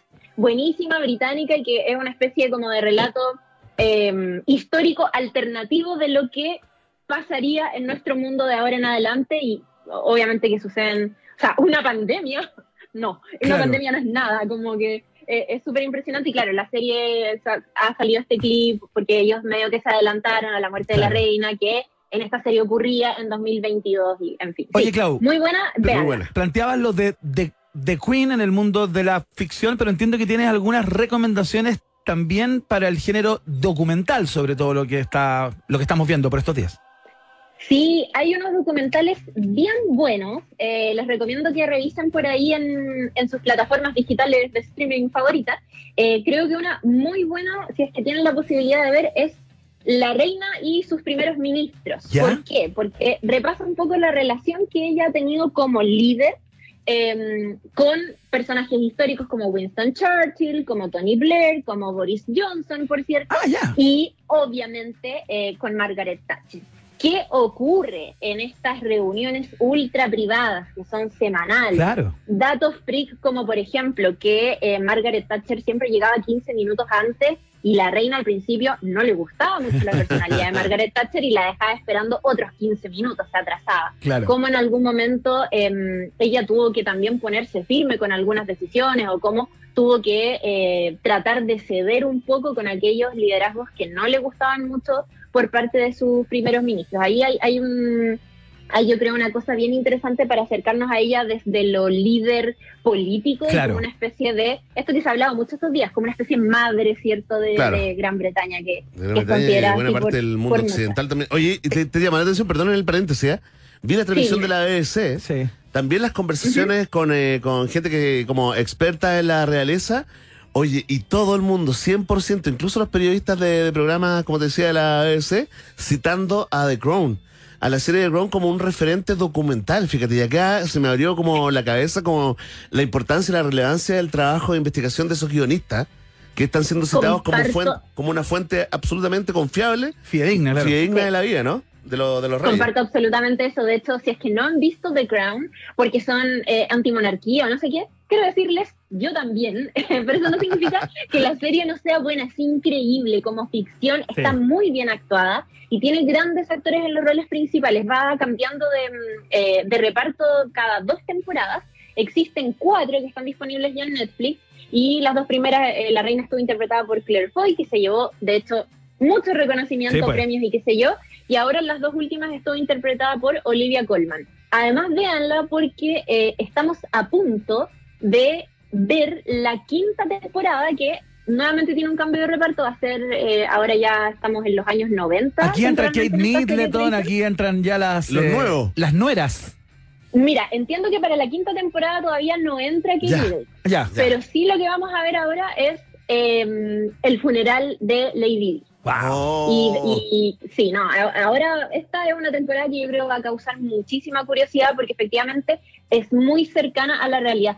Fíjate que eh, hay ese trabajo que, que se hace para guionizar, lógicamente tiene un componente ficcionado, Sí, que no ocurrieron así, pero de todas maneras eh, es una representación súper cercana de lo que biógrafos de la Casa Real han dicho sobre la familia y sobre Ah. momentos históricos. Por ejemplo, el encuentro entre eh, Kennedy eh, y su esposa cuando fueron, visitaron el Palacio de Buckingham, todo esto, eh, este rumor que se echó cuando eh, Jackie Kennedy eh, estaba tomando unas, unas píldoras para la ansiedad y se le escapa y dice como que la reina era una persona como poco curiosa, poco inteligente, una mujer corriente, de segunda categoría, no sé, como que todo ese cagüín que, como, ¿cuál es el- la verdad que hay sobre esa historia?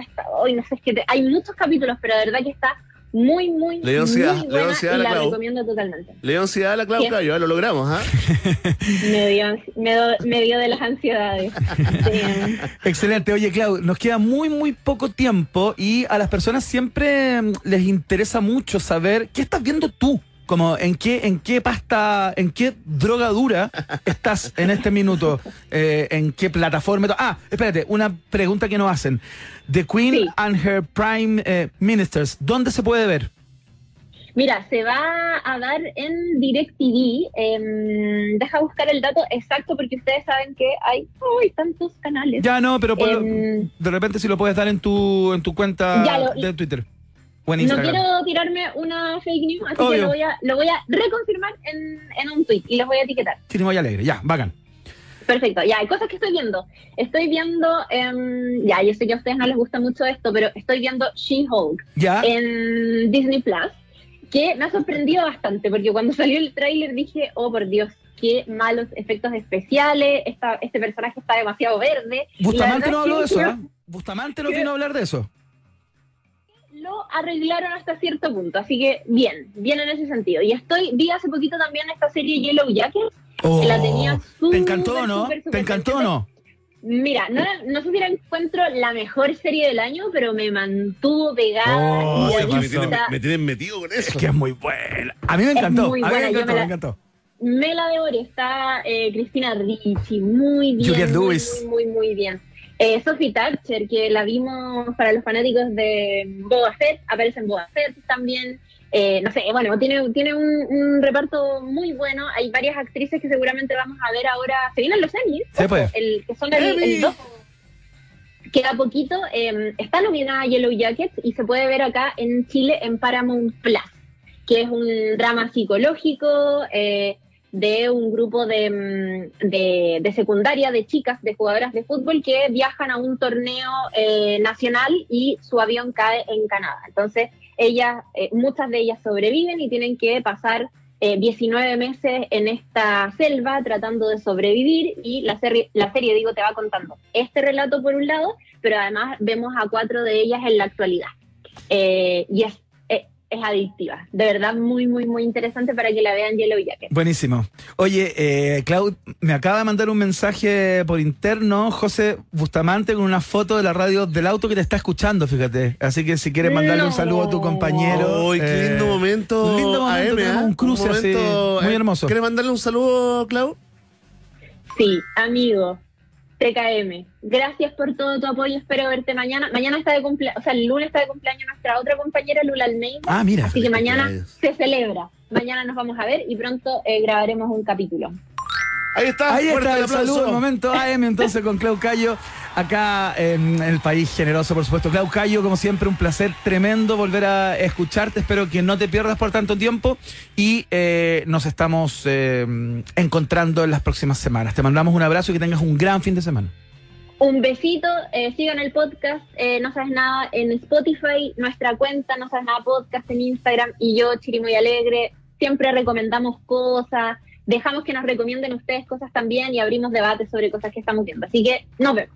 Fantástico, ahí Chao, está Chirimoya. Alegre, Clau Cayo, Chao. en un país generoso. Saludamos a nuestros auspiciadores. ¿Ya? Atención, ah, porque con la nueva sub T5 Evo Turbo avanza el 2023 con tecnología, diseño y seguridad. Ten una SUV de categoría premium con equipamiento superior a más de 40 años de experiencia en el rubro automotriz. ¿Quién?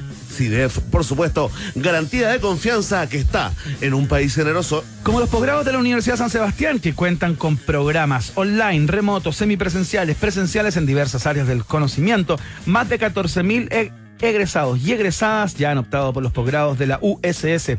Conoce más justamente en posgrados USS, no, posgrados.uss.cl para que no se pierdan ahí y los mande para otra página. ya. Nos vamos eh, a la pausa. A la vuelta tenemos viaje en el tiempo interesantísimo. No sé. Esa es mi expectativa, digamos, pero ahí ustedes lo califican después. La pausa. Nos separamos por un instante y al regreso Iván Guerrero y Berna Núñez siguen repartiendo nacionalidades por gracia en un país generoso de rock and pop 94.1. Iván Guerrero y Berna Núñez siguen intentando hacer contacto con nuevas formas de vida inteligente. Continuamos explorando las maravillas de nuestro universo local a bordo de Un País Generoso, aquí en Rock and Pop 94.1. Muy bien, reconocen esa guitarrita seguramente. Son las 7 con 35 y vamos a escuchar a los Red Hot Chili Peppers con este clasicazo llamado Aeroplane acá en la Rock and Pop.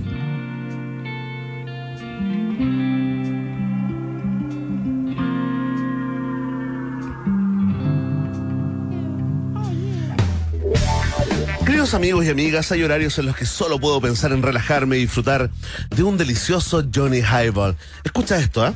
Una buena cantidad de hielo, 30% de Johnny Walker Black Label y 70% de Ginger Ale y tendrás el momento favorito del día. Ya lo sabes, Johnny Highball by Johnny Walker está en un país generoso que inicia así. A ti te hablo, fanático, fanática de los viajes en el tiempo. Nos subimos al DeLorean con el piloto guerrero.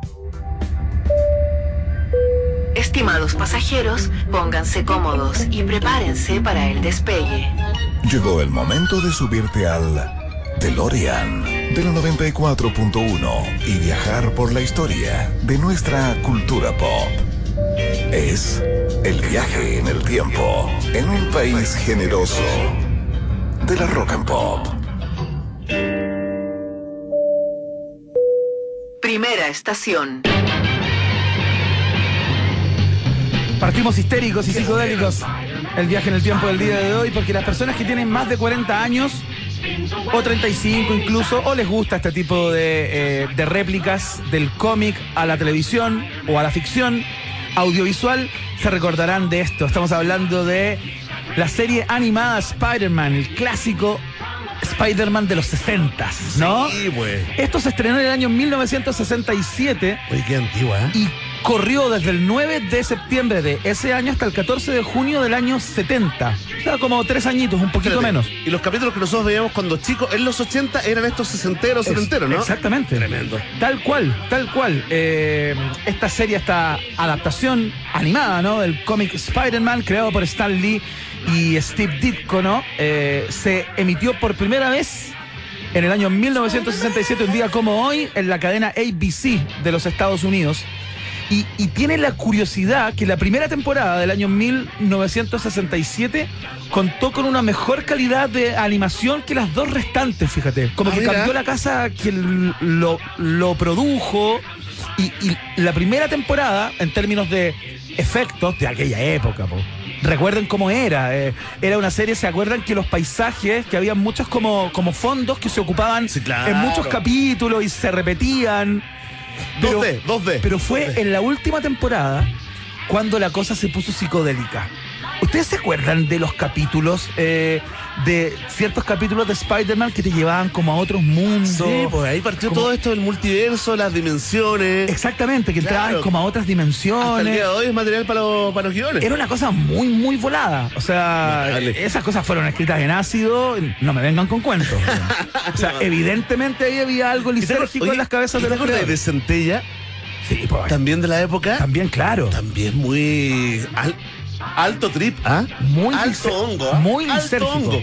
Sí, y bueno, y la canción, po- por supuesto, imposible no recordar al, al jefe de Parker, el tipo que tenía un bigotito así a los Hitler, pero blanco con negro.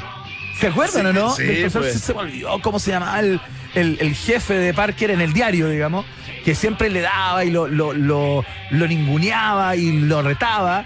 Y el tipo lo único que quería era que alguien venciera a Spider-Man. ¿Cachai? Él era una persona eh, eh, que, que estaba por la noticia de que JJ Jameson. ¡Ese, ese! ¿Cómo te acordaste de eso? ¿Te pasaste?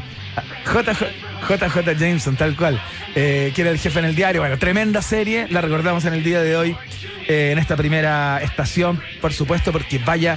que la- ¡Ah! Tenemos una pequeña secuencia. Ah, por favor. Para que se Para- acuerden del para audio. dejar en el tiempo, ¿eh? ¿Cómo sonaba la prueba? Es un enfrentamiento entre Spider-Man y eh, Maligno, creo que se llamaba el Misterio, eso, Misterio. Ahí está. Hombre araña, has encontrado la horma de tu zapato. Nada de falsas modestias, misterio. Muy astuto. Confío en mi fuerza, tonto. Mi poder es infinitamente superior Tonto. al tuyo. Cacha la música.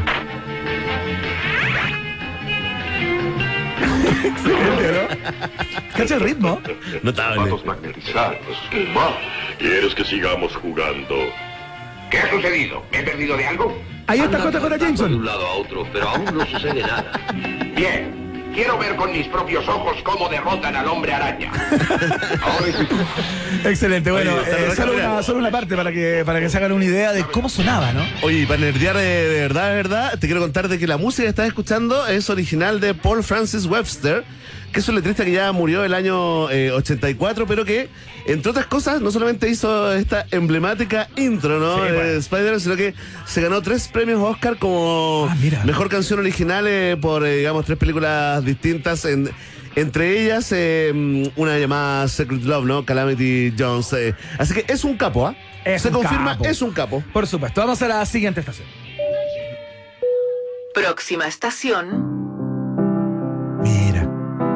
Mira lo que pasó un día como hoy en el año 1971. ¿Pero hasta cuándo con los Beatles este programa ya? Pero esto no es los Beatles, es John Lennon. ¿Cómo se llama el vocalista de, de Beatlemania? ¿Ah? No, no me acuerdo. ¿Mario Holguín? Mario Holguín, sí, Mario Holguín. Te estás hol- holguineando. Me ¿ah? estoy holguineando. No, pero esta, esta, esta es importante, ¿no? El himno por excelencia de, de la paz, no hay otro. eh, nace o sale por lo menos al mundo un día como hoy, en el año 1971, cuando John Lennon publica su segundo disco de solista. eh, es el segundo álbum de estudio del cantante John Lennon.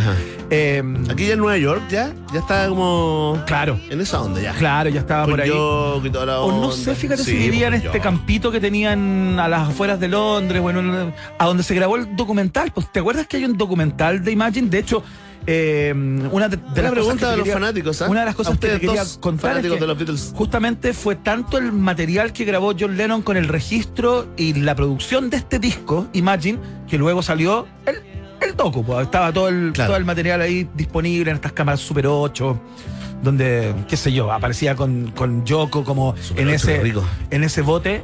eh, tenía un bote y una laguna dentro de El su casa. Yo creo que El acá Yoko Bote. todavía estaba en. En el Londres, fíjate, o en las era el- cercanías El Londres. Yoko Auto. el Yoko Auto. Bueno, eh, la particularidad que tiene este disco es que de alguna manera es un em, es un trabajo mucho más pop, eh, ¿no? En donde em, las personas pudieron escuchar al letrista y al, y al compositor John Lennon más, eh, más en una suerte de, de meseta compositiva, muy lejos de las cosas más experimentales que había hecho con con la Yoko Ono, ¿no? Con la, con la Plastic Ono Band, que era todo mucho más experimental y más, más como crazy. Buena idea. Por aquellos años, por supuesto, quien estuvo detrás de este álbum en la producción es el señor Phil Spector. Muy eh, bien. Con quien ya Un había. loquillo. Un loquillo, con, con quien ya había trabajado, ¿no? Eh, y bueno, tiene muchas canciones. Acá, mira, ¿sabes quién tocó, quién colaboró con algunos teclados? George Harrison. También es parte de este disco. eh, su ex compañero. Es de buena los- esa historia, algún día la contaremos de cómo siguieron colaborando también Sí, eh, entre ellos, ¿ah? Absolutamente, absolutamente. Eh, y no solamente tiene esta canción que es el himno de la paz por excelencia, de hecho es muy curioso lo que pasa con esta canción porque John Lennon no le tenía tanta fe Eh, de hecho, pensaba que esta canción fuera como en un lado B. Ya, la encontraba muy simplona. ¿Cachai? La canción? Muy sencilla. Bueno, y ahí fue la cabeza de Phil Spector y las personas que escucharon que dijeron, hey, Hey. esta canción, eh, por favor, pónmela en la cara Hey. Sí. A. Hey, Hey. ponla en la cara A porque esto puede ser un éxito. Y miren Hey, lo, que pasó con Imagine. Pero venía esta canción A también. ver. Ah, me sorprendiste con esto, ¿ah? Jealous Guy, Oye, hace tiempo no escucho este disco, fíjate. Que es una canción 60 y- del 71. del 71. Una canción preciosa, esta Jealous Guy, que está muy en la línea de Imagine. ¿eh? Es- es, está- es- es muy parecida. Qué canción más linda, ¿no? Dedicada a Yoko, por supuesto. ¿Te la sabes? ¿Sabes este pianito? No, fíjate, me encantaría. Hay que aprenderse este piano, ¿ah? Deberías tener un tecladito en tu casa. Tengo, Oye. estuve tocando un tiempo, pero lo, lo abandoné. Un Casio nomás, un bon tempi. Leceras de uno. Vamos a la siguiente estación. Gracias, John. Próxima estación.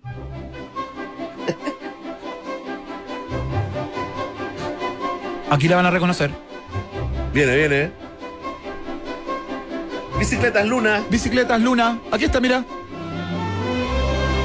Qué ligera. cómo se destapa el señor John Williams para ET, el extraterrestre, por supuesto. Iván, te quiero contar algo. ¿Qué?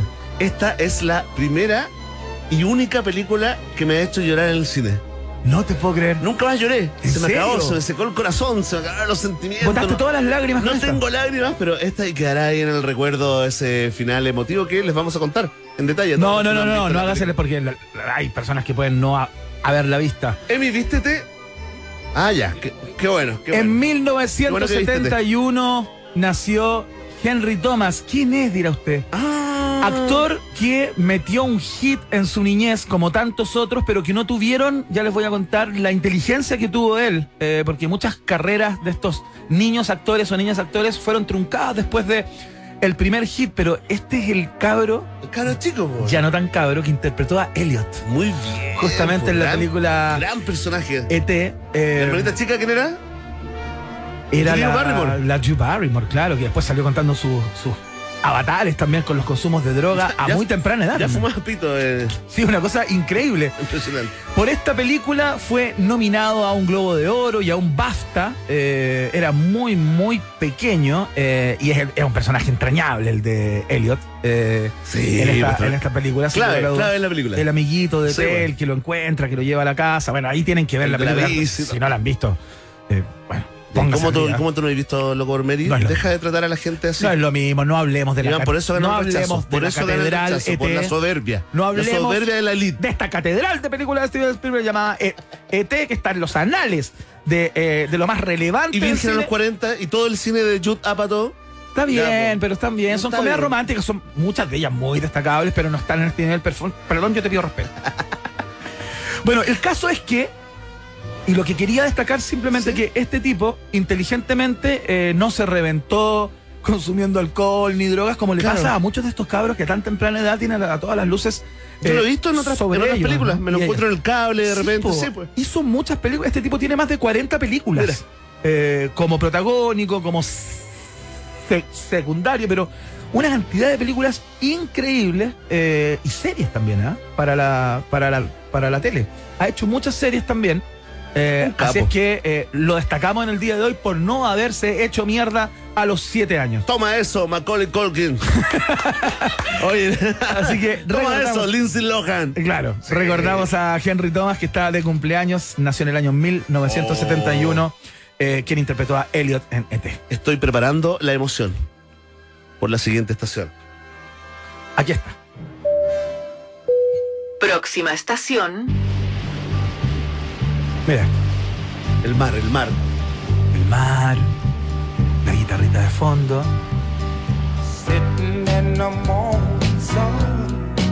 Señoras y señores, amantes del soul, en 1941 nace el compositor, arreglista y cantante Otis Redding.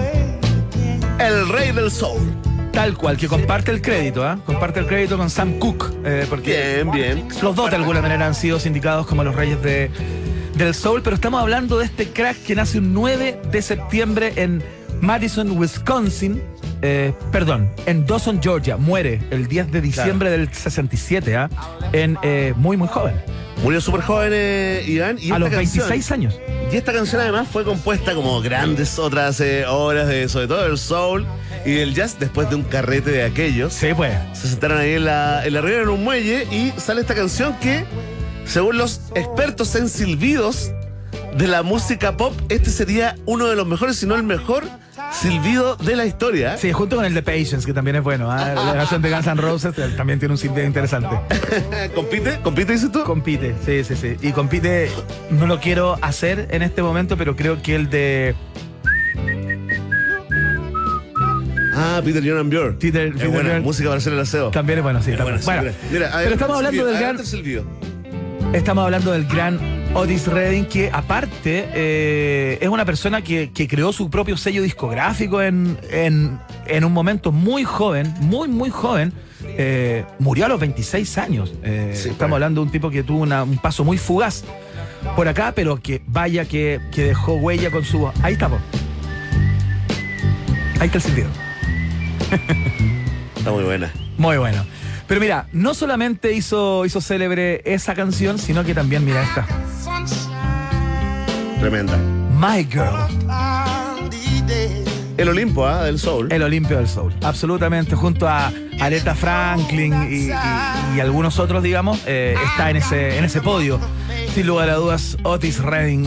eh, oye, y que muere dramáticamente fue en un accidente de avión, ¿ah? en una a- avioneta. Cayeron en un lago. Andaba con una, con una banda de amigos en ese momento y solamente sobrevivió uno, a Ben Cowley, quien se encontró en el agua helada agarrado de un cojín, fíjate, de un asiento y se mantuvo a flote y el resto se ahogaron, fíjate. Entre ellos el gran Otis Redding. Eran muy, muy jóvenes, con toda una vida por de- delante. Mira, Tiene su versión. cáchate este cover. The Satisfaction. Cáchate, cáchate los vientos ahí. Cáchate los vientos. Azúcar. Buen bronce, ¿eh? Cacha la voz. Bueno. ¿Qué se puede decir? Mucho mejor esto que lo que imagina. Mucho mejor. Otis Redding un clan.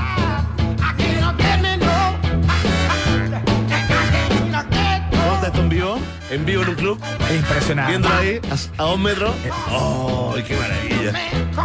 Ya, eh, vamos a la última estación del día de hoy. Fíjate, un viaje escueto, eh, pero cumplidor desde algún lugar. Mira. Última estación. Entramos a la New Wave de los 80s con este tremendo dúo. Y uno de sus integrantes en el día de hoy está de cumpleaños porque en el año 1952 nace el señor David Alan Stewart, más conocido como Dave Stewart. ¿El otro? El otro, pero eh, el otro era el compositor, Sí, era el pues. arreglista, era el creador Fue de la pololo, mayoría de las canciones. Fue hasta el polo que tiene su mérito. Amante. Amante. Ah, ya. Amante, Ah, se me metió entre medio de una relación ya funcionando. Ay, cuenta, cuenta. De la gran- eso. Annie Lennox, eh, a finales del año 1976 le presentaron a Annie Lennox por un amigo mutuo. Este tipo ya había tenido sus bandas. eh, ya era un músico no destacado, pero había Sí, no, participado pero- de un par de bandas. Pero super under y No descartable. Sí, era, estaba super under cuando, cuando lo conoció Iván. Y de hecho estaba viviendo en casa de ocupas porque, Sí, po. porque era muy creativo, muy talentoso, pero no, no, no lograba hacer no le llegaba el dinero, claro, vivía en casa de ocupas, tal cual. Y en el año 1976, cuando los presentaron, se volvieron amantes, fíjate. Y en el año 1977 eh, empezaron a, a trabajar en algunos ejercicios, tenían otro nombre. En Ajá. ese momento se llamaban de, de, de otra Buena manera. idea, buena idea. Y hasta el año 1980 se funda Eurythmics y la cosa ya toma otro calibre. Qué tremenda canción esta, con estas atmósferas medias oscuritas, ¿no? Oye, nos hemos acordado mucho de la, de la ceremonia inaugural y de los Juegos Olímpicos de Londres a propósito del, eh, del- de la performance de la reina. Sí, pues. Y acá Annie Lennox fue, si no la principal, y señora. una de las principales y ahí en la proa del barco de los navegantes conquistadores, Tal ¿no? cual. No, increíble. Bueno, ¿Quieres decir Otra, cuántas ver, canciones? A ver, otra. Ponte otra, ponte otra. Mira este temón. Here Comes the Rain Again. Escuchamos a Eurythmics a propósito del cumpleaños de Dave Stewart. eh, el, eh, el cerebro de la banda junto a Annie Lennox, que es una, una- con una calidad interpretativa infinita. eh, pero claro, el señor estaba en, en la torre de controles, ¿no? De la banda, de alguna manera. Grandes canciones. eh, bueno, estuvieron separados un tiempo, como a fines de los 80, como que se quebraron.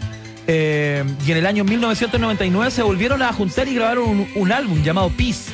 Hicieron una gira mundial también. eh, lo que hacen las personas cuando se les acaba la plata. Eh, pero bueno, después de ahí ya no pasó mucho más. Y Joe Stewart sacó algunos discos como. Como. Solista. Como so- claro. Yo te ayudo, compadre. Para eso estamos los amigos. solista justamente y eh, compuso para más gente, ¿ah? Eh, hizo un par de temas para Bon Jovi, algo hizo con Mick Jagger también, le compuso temas, un compositor de alto vuelo y ha trabajado con los gran, con los más grandes, ah, con Tom Petty también, and the Heartbreakers también le compuso al gran Tom Petty, así es que muy destacado el trabajo del señor Dave Stewart, quien está de cumpleaños en el día de hoy. Mira, es- esto fue parte como de su última época, ¿no? Del, de, de este disco que te contaba, eh, que sacaron cuando se volvieron a juntar There Must Be an Angel, se llama esto. eh, y es de lo último que hizo Eurythmics, también destacable y Tremendo. importante de, de sindicar en, esta, en este viaje en el tiempo que comienza a aterrizar, justamente. Aplauso para el piloto. Así que eso, pues. Gracias, piloto Guerrero, ¿ah? En nombre gracias. de todos los pasajeros y la tripulación, ¿ah? Muchas gracias. Muchas gracias, afirmativo. Estoy muy contento. Afirmativo, vamos ahora a los resultados parciales de la más padre de las encuestas. Ahí va. Rock and Pop tienes un permiso 24-7 para la pregunta del día. Vota en nuestro Twitter, arroba Rock and Pop, y sé parte del mejor país de Chile. Un país generoso de la Rock and Pop. Vox Populi, Vox Day. No, no. Pero me dijiste cortita, me dijiste cortita que había poco tiempo. Oye, tambalea una nueva convención, senadores RN se resisten a otra elección de constituyentes, el partido de la gente siente que no hay ánimo y los republicanos se oponen totalmente. Y tú te preguntamos, ¿apoyas la elección de una nueva convención para redactar la nueva constitución? Atención, ¿ah?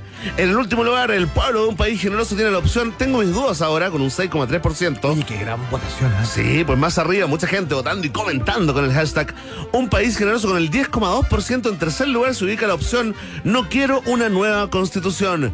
Con un 17,9%. En segundo lugar está la opción No apoyo la elección de una nueva convención. Quiero al Congreso o a un comité de expertos. Y en primerísimo primer lugar de esta prestigiosa encuesta. Marcando un 65,6% de los votos, lidera la opción sí, apoyo la elección de una nueva convención para redactar la nueva constitución y creí que estaba claro, ¿ah? Así que agradecemos a los optimistas, a los pesimistas, a los realistas, a los que dicen ya fue esto, a todos ustedes. Gracias por votar y comentar en la pregunta del día de un país generoso, ya lo saben. Vox Populi, Vox Day. Si tú tienes preguntas, nosotros tenemos respuestas. Esto fue la pregunta del día en un país generoso.